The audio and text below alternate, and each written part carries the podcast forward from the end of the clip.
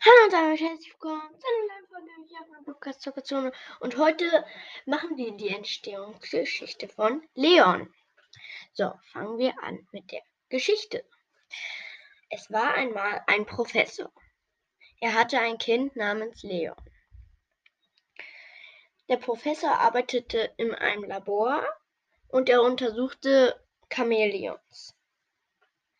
In zwei Tagen hatte Leon Geburtstag und er freute sich riesig. Er konnte gar nicht mehr schlafen und wurde deswegen nachts wach.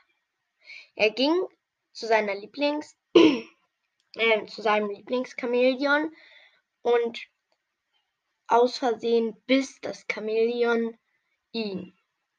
Er dachte, das wäre nicht so schlimm. Ich werde es ihm, also ich werde, ich werde es ihm morgen erzählen, also dem Professor dass ich gebissen wurde. Und dann wurde der nächste Tag. Er erzählte es ihm und er konnte es nicht glauben.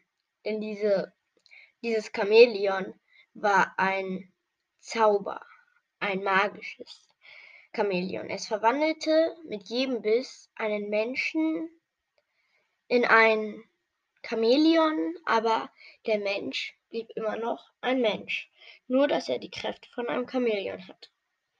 Nun war es soweit.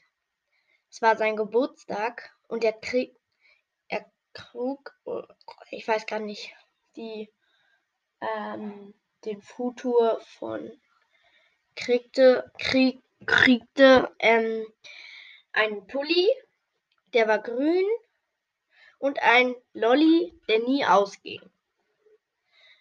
Von nun an konnte Leon sich unsichtbar machen und spielte deswegen der ganzen Stadt Streiche. Das war's mit der Folge und ciao. Ciao. Ich hoffe, euch hat die Folge gefallen. Ja,